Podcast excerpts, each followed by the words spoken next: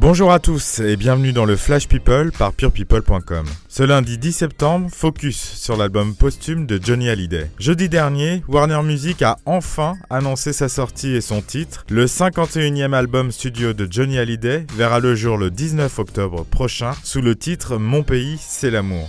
Petit flashback, on se souvient que David Hallyday et Laura Smet ont obtenu de la justice le gel des biens et des revenus français de leur père jusqu'à nouvel ordre. Mais on leur a refusé un droit de regard sur cet album. En effet, la maison de disques a produit un document signé de la main de Johnny trois semaines avant sa mort, document dans lequel il valide 10 chansons pour leur commercialisation. Ce sont les 10 chansons qui sortiront en octobre et elles portent le titre de Made in Rock'n'Roll, J'en parlerai au diable ou encore Pardonne-moi.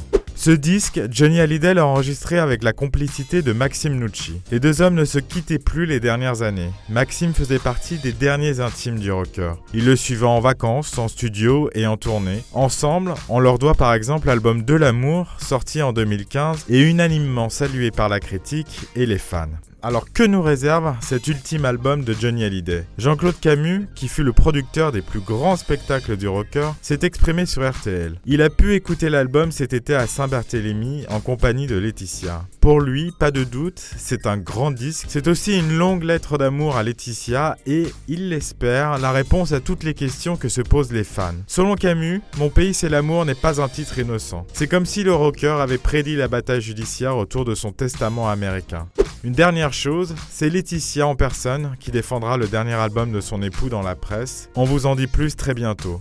Souhaitons enfin un joyeux anniversaire à Karl Lagerfeld qui fêterait, paraît-il, ses 84 ans. Et on se dit à mardi pour un nouveau Flash People avec purepeople.com.